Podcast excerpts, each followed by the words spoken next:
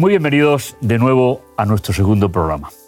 Es un placer para nosotros poder estar con vosotros de nuevo, esperando que el programa anterior os haya servido para reflexionar y sobre todo para introducirnos en el estudio de este precioso libro, el libro de los Hebreos. ¿Qué tal? ¿Cómo estáis? Aquí estamos. Dispuestas a desgranar ¿A que un capítulo Bueno. nuevo y aprender. Pues seguro, seguro que también el Señor nos ayuda a poder enfrentar este, este programa de hoy. Comenzamos. ¿Cuál es el título del segundo programa de la serie? El mensaje de Hebreos. El mensaje de Hebreos. ¿Qué mensaje lleva? A ver. En el primero hablamos de los destinatarios, prácticamente de su sufrimiento. Ahora nos vamos a introducir en la idea de Pablo de que a ellos les llega un mensaje concreto. Así es. Y luego, para nosotros. ¿Qué versículo tenemos? Creo que tenemos la joya de la corona. En Hebreos capítulo 8, versículo 1. ¿eh? Creo que es uno de esos textos realmente espectaculares. Ahora bien, dirá el apóstol en su escrito, el punto principal de lo que venimos diciendo es que tenemos tal sumo sacerdote que se sentó a la diestra del trono de la majestad en los cielos. Permitidme comentar un poquito este versículo. Aquí Pablo está haciendo una comparación a la cual ya estamos acostumbrados a partir del primer programa y es, los sacerdotes cada día iban y se ponían de pie delante del altar Así lo cual indicaba que se tenía que repetir todos los días. Sin embargo, fijaos que se utiliza cuando dice, cuando realizó lo que realizó en la tierra, se sentó a la diestra del... Es decir, no volverá a ejercer como hacían los sacerdotes. ¿Por qué? Porque es el sacerdocio definitivo. Esa idea tuvo que ser muy, muy importante para los lectores de la carta. Pablo escribió a los hebreos para fortalecer su fe, como ya hemos dicho en un programa anterior, en medio de las pruebas de la vida. Finalmente, cuando yo hablo de las pruebas, me gusta decir que es la propia vida. No es que sea nada especial, la propia vida.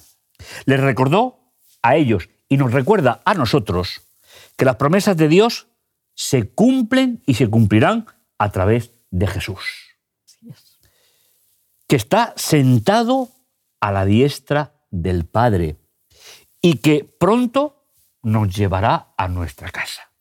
Mientras tanto, Jesús nos transmite las bendiciones que vienen del Padre.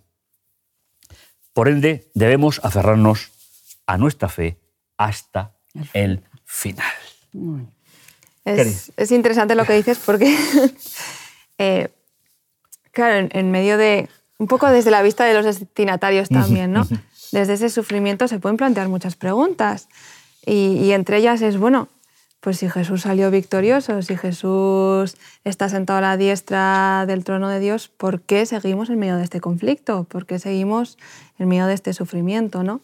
Y, y aquí pues va a desgranar un poquito Pablo pues la, la idea de, del ministerio de Cristo, de que sí, ya estamos viviendo el cumplimiento de su promesa y al mismo tiempo seguimos inmersos en este conflicto y dependemos de este sumo sacerdote y, y ese papel de mediación.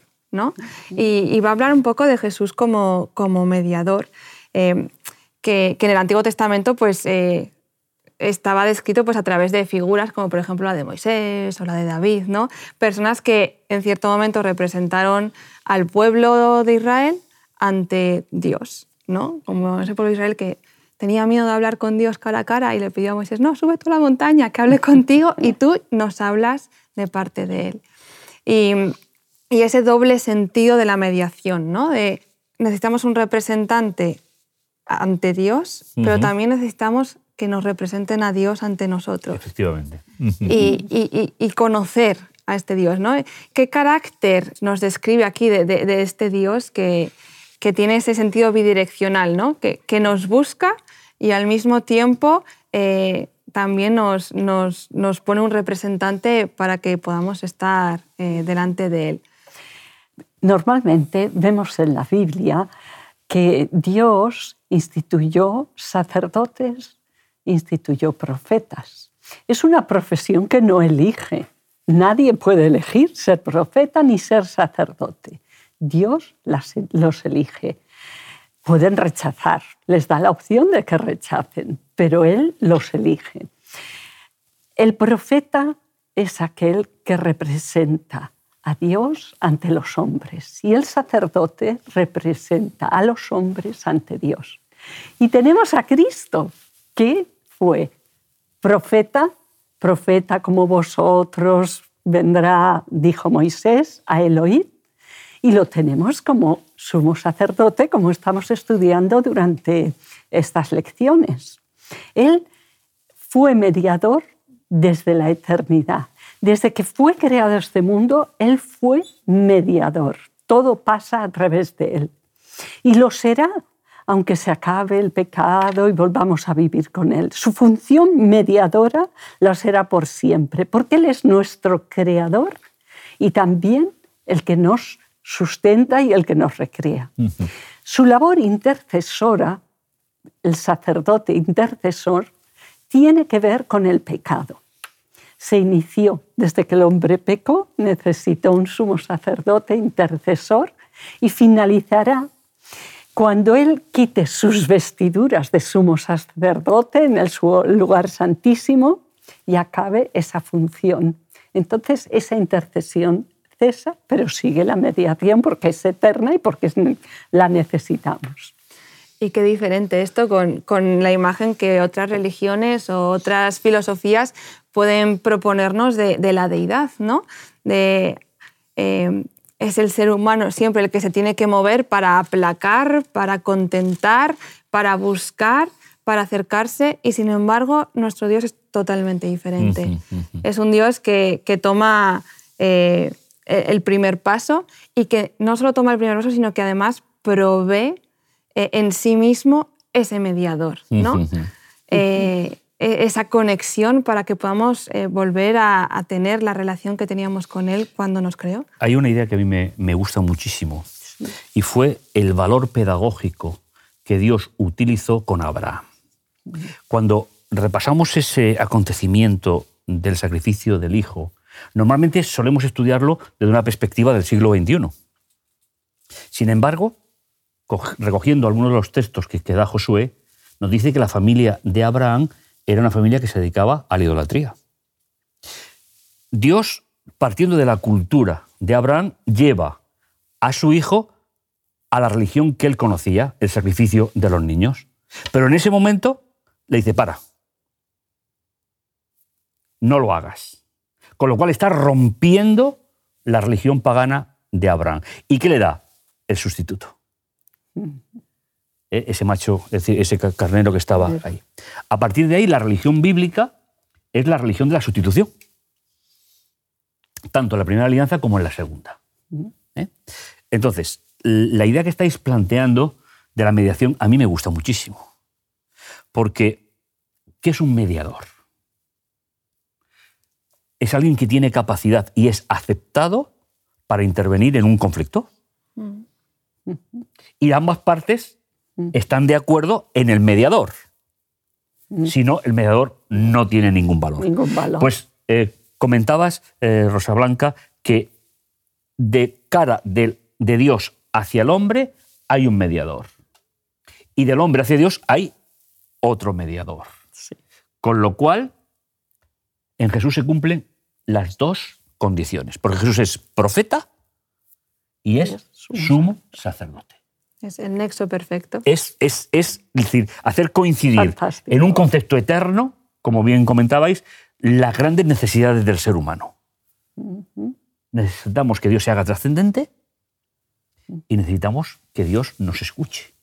Así es. Por el sufrimiento, todo lo que estamos... Eh, y si me permitís volver un poquito hacia atrás, eh, hay una noción que me gusta mucho que es Jesús como nuestro rey. ¿Eh? que si me permitís la resituamos ahora, ¿eh? y dice que en los versículos de Hebreos del 1, del 5 al 14, ¿eh? que es la primera gran comparación del libro, la primera, dice, por tanto, versículo 4, hecho superior a los ángeles, por cuanto ha heredado un nombre más excelente que ellos. Y ahora hace una pregunta, como siempre. ¿A cuál de los ángeles dijo Dios? Jamás. Y empieza a hacer la primera comparación. La primera comparación del libro es, decir, es superior Fantástico. a los ángeles. ¿Por qué? Porque es Dios adopta a Jesús como su hijo real, era rey, sacerdote y profeta, Sí. con lo cual concurren todas las grandes instituciones de, de la primera alianza. En segundo lugar, Dios presenta al Hijo ante la corte celestial que lo adora y le dice, en cierto modo, a vosotros nunca se os llamó hijos de Dios, porque sois criaturas creadas. Creadas. ¿De acuerdo? Y en tercer lugar, Dios entroniza al Hijo al ponerlo a disposición de cada uno de nosotros. Por lo tanto, es rey, es profeta, es sumo sacerdote. sumo sacerdote. Eh, abarca todo lo que es las instituciones. Y después les dice, bueno, pues este que era rey, que era profeta y sumo sacerdote, comparte la misma carne y sangre que vosotros. ¿eh? Jesús compartió, y nos lo dice en Hebreos 2, podéis, eh, ahora no lo vamos a leer, pero del 14 al 17, porque es un poco largo, les dice, de esa misma carne tenéis un defensor, más que un mediador, además un defensor. Es vuestro defensor, es vuestra esperanza y consuelo el tener alguien que fue de vuestra misma carne y sangre y que se convirtió en vuestro defensor. Cuando yo leí esto de defensor, me acordé de una película que fue hace ya muchos años. A ver, sorpréndeme. Pues la película del oso, se llama El oso, tiene muy pocos diálogos, pero son unos paisajes extraordinarios para todos aquellos que la hayáis visto. Hay un osezno que ha perdido a sus padres y le- es medio adoptado por un oso solitario, grande, enorme, que le enseña algunas cosas de defensa, le, le va guiando un Un día. Es atacado por un puma. Y te hace sufrir, te llena de angustia el ver cómo el osezno corre, intenta librarse y el puma lo va acorralando, acorralando y con situaciones de verdad, de verdad de angustia, que ya lo coge y él logra zafarse, pero llega un momento en que ya se ve perdido, está totalmente que va a ser atacado. Y el osezno, en un último intento de hacer algo, se pone sobre sus dos patitas traseras y suelta un gruñido de oso enorme que se oye y resuena por todas las montañas. Hasta él se sorprende. El puma baja la cabeza y desaparece y se aleja. Cuando el osezno gira la cabeza hacia atrás, ve que el gran oso está sobre sus dos patas, enorme, y que ese gruñido de oso ha salido de él.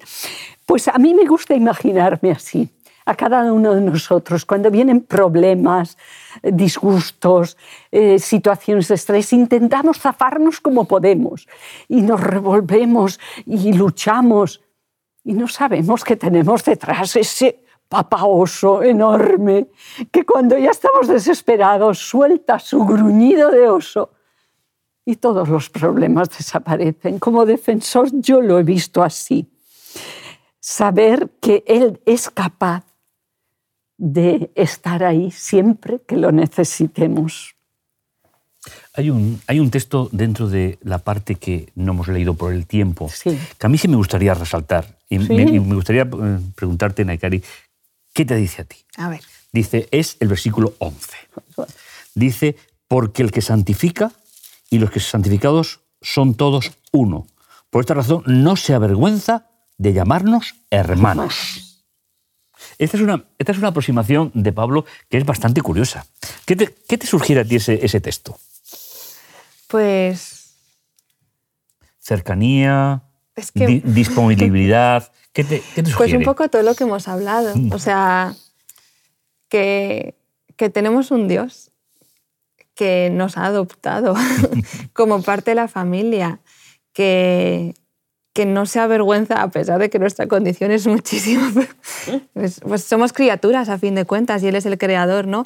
Y, y se ha identificado con nosotros, se ha hecho criatura también. eh, por lo menos en ese sentido de carne y sangre que hablábamos antes nosotros y en la experiencia de vida que, que nosotros estamos teniendo aquí. Y, y se ha convertido en ese hermano mayor. y que, no se avergüenza. Y que, no que se va por delante, va por detrás y, y a nuestro lado y va encima pues presumiendo de, de nosotros que Sí, somos tan eh, poca cosa. A mí este versículo me gusta mucho porque humaniza la relación de Dios con el hombre. Ese Dios que hablábamos anteriormente, que no es un Dios lejano, sino un Dios trascendente, que en nuestro Salvador sea hermano nuestro, Es- decir, no le quita majestad a Él, nos las da a nosotros. Y, y es por- por también lo que dice, ¿no? el, el que santifica. Es que al final es un proceso en el que nosotros estamos en crecimiento para parecernos más a nuestro hermano mayor. Y él va por delante enseñándonos. es nuestro ejemplo, así Sí. es. Sí. Muy bien, pues continuamos. Jesús, nuestro sumo sacerdote. Pues bueno, ya hemos hablado un poquito de la figura del sumo sacerdote, ¿no? Que era pues la figura de representar. Bueno, lo hemos presentado, ¿eh? Lo hemos presentado, Tampoco, sí, tampoco todavía he- hemos dado muchos datos, ¿eh? Pero bueno. Bueno, pues funciones del sumo sacerdote, ¿no? Pues era un representante. Sí. Representaba al pueblo ante Dios, ¿no? Hacía esa intercesión, ese acercamiento. a- eh, sabía qué, qué sacrificios presentar, de qué forma agradar, pero también era un maestro, porque enseñaba todo eso a la congregación, ¿no? Eh, entonces, bueno, pues al final, pues eso, hacía esa, esa labor de estrechar la mano hacia un lado, estrechar la mano hacia el otro y permitir esa conexión, esa relación, ¿no? Y, y a mí me llama mucho la atención que, claro, Jesús es el sumo sacerdote, pero a nosotros también se nos llama sacerdotes, ¿no? Sí. Se nos hace parte de ese cuerpo de sacerdocio que antes estaba limitado a unas personas escogidas, pero ahora se abre a todo el cuerpo de creyentes. Y conociendo un poco la función del, del sacerdocio, ¿qué dice esto para nuestra, para nuestra vida cristiana, para nuestra práctica? ¿Qué dirías, Pablo? Bueno, diría que ya reconoció Dios en el Sinaí el sacerdocio del cual estamos hablando. Seréis una nación santa, un reino de sacerdotes. Es decir, eh, esa idea, porque claro, no se refiere exactamente al sacerdocio que intercede en el, en el templo santuario, sino se refiere a una misión universal del Eso creyente. Eh, si el sacerdote es el representante de la humanidad ante Dios, no somos nosotros en cierto modo representantes de aquellas personas que van conociendo a Jesús Sí. llevándoles el Evangelio. ¿Por qué? Porque una de las funciones del sacerdote era enseñar, Docente, como es decir, el docente, el pedagogo. Sí. ¿Y quién enseñaba? La ley. De hecho, en hebreo, la palabra Torah, ley, de ahí sale el término maestro. Es decir, el que enseña. Y creo que eh, en una de las grandes de los grandes regalos que el Señor nos ha hecho ha sido precisamente la capacidad de enseñar. Por lo tanto, a tu pregunta, que ahora diríamos que es muy oportuna, es decir, es, decir, eh, es justamente ese regalo, ese regalo de Dios para la humanidad. Es decir, el- Dios tiene un pueblo en la tierra no para que el pueblo se beneficie, sino para que podamos transmitir ese mensaje de Dios. ¿Para qué? Para- Para que tengan la ilusión que tenían los destinatarios de la carta y por consecuencia nosotros de recibir ese mensaje de parte de Dios. Por lo tanto, la capacidad de enseñarnos es importantísima. Y en, tercer lugar, podemos acercarnos a Dios confiadamente mediante la oración. Son esas grandes... es. ¿Veis? La pedagogía. Como maestros, la pedagogía de la oración. Sí. Porque para mí Dios es el gran maestro.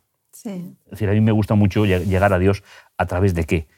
De esa enseñanza permanente que recibimos y que podemos compartir con otros. Creo que sería un poco la respuesta a tu pregunta. Sí, y y me has hecho pensar ahora, hablando de pedagogía, ¿no? Al final es un proceso de aprendizaje. Sí. Sí. Y de la misma forma que Dios tiene la paciencia que tiene con nosotros y nos va enseñando del punto A al punto B, nosotros también, jo, aprender a tener esa paciencia con, con los que están a nuestro alrededor, que al final cada uno tenemos un proceso diferente y la forma que yo influyo en tu vida, tú influyes en la mía, porque los dos somos sacerdotes al final, crecemos en el sacerdocio, fijos los ojos en el sumo sacerdote. Sí, eh, escuchándote, mm, yo recuerdo que normalmente cuando nosotros hablamos del sacerdote, hablamos siempre del sacrificio y del templo. Pero en la historia de Israel, la pedagogía, es decir, los sacerdotes estaban todos repartidos por todo el reino, es decir, tanto norte como sur, ¿para qué? Enseñando, actualizando permanentemente la vida del pueblo.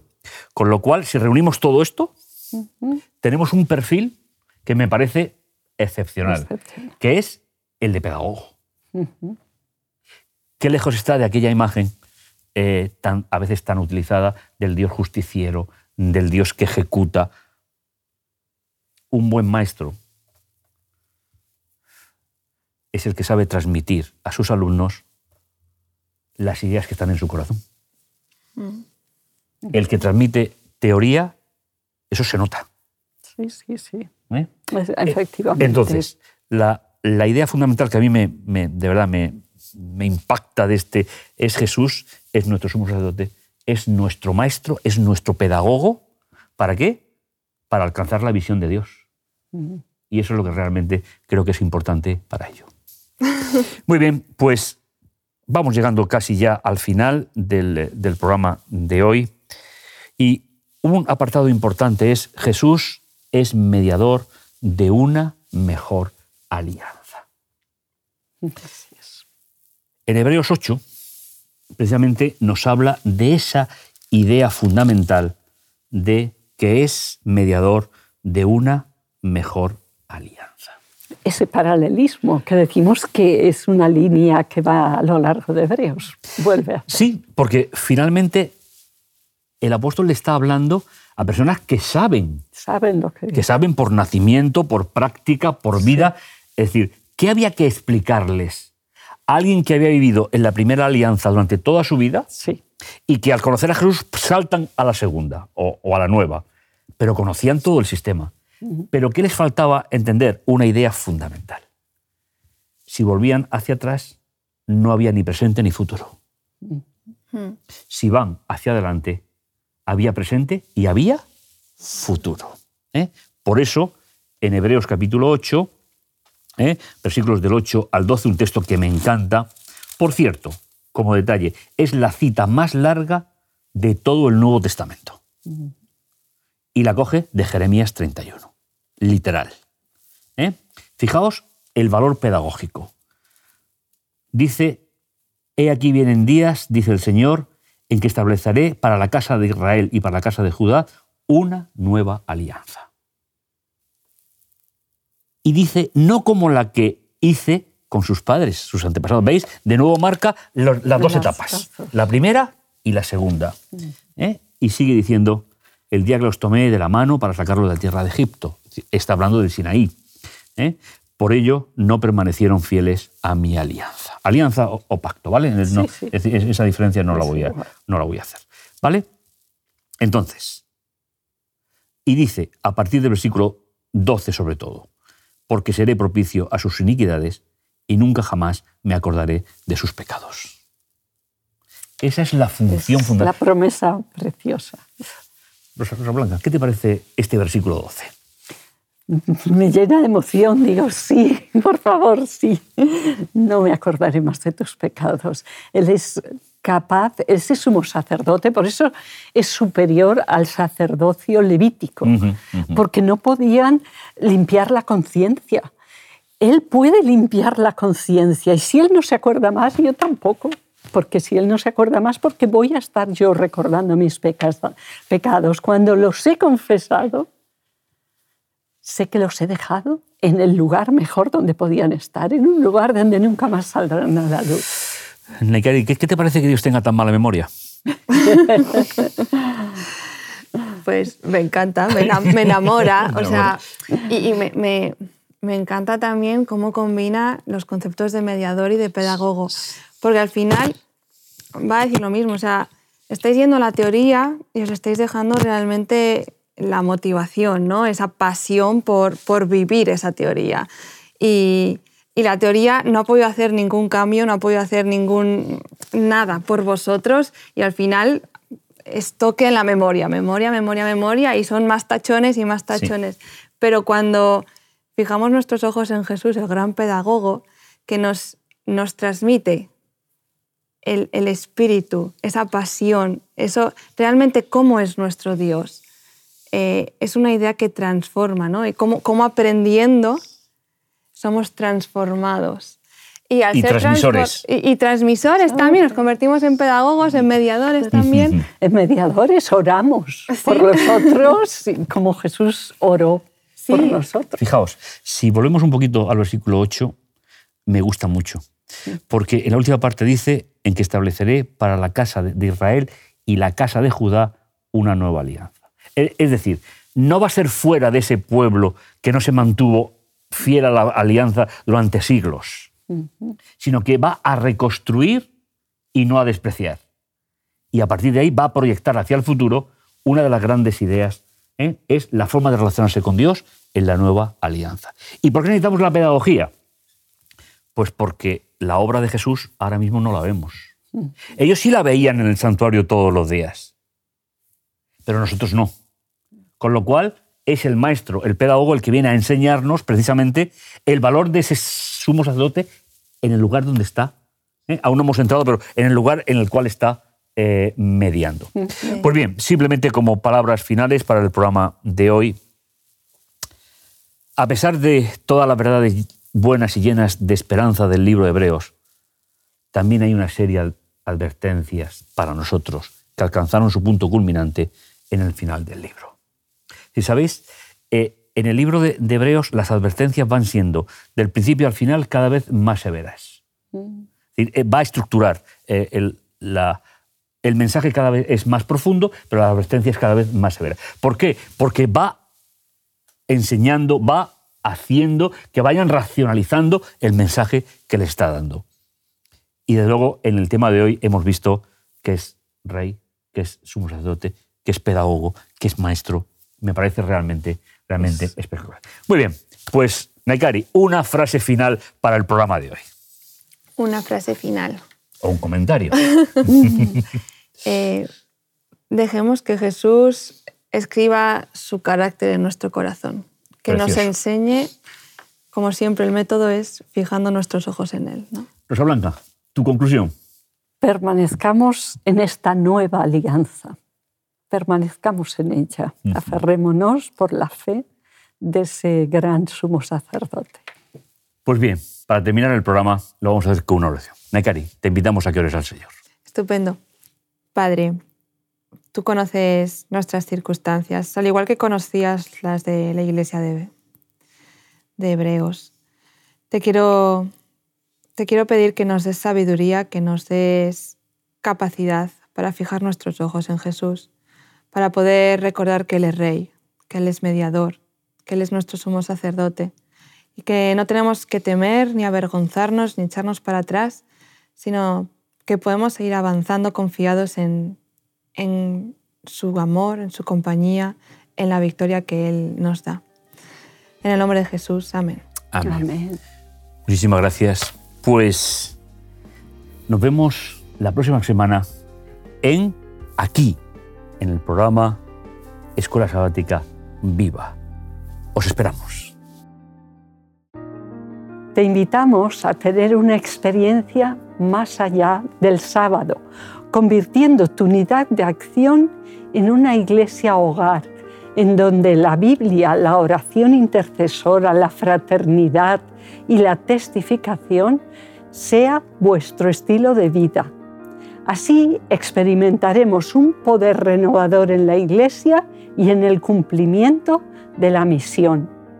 Suscríbete a nuestro canal de Hop Media para no perderte ninguna escuela sabática viva.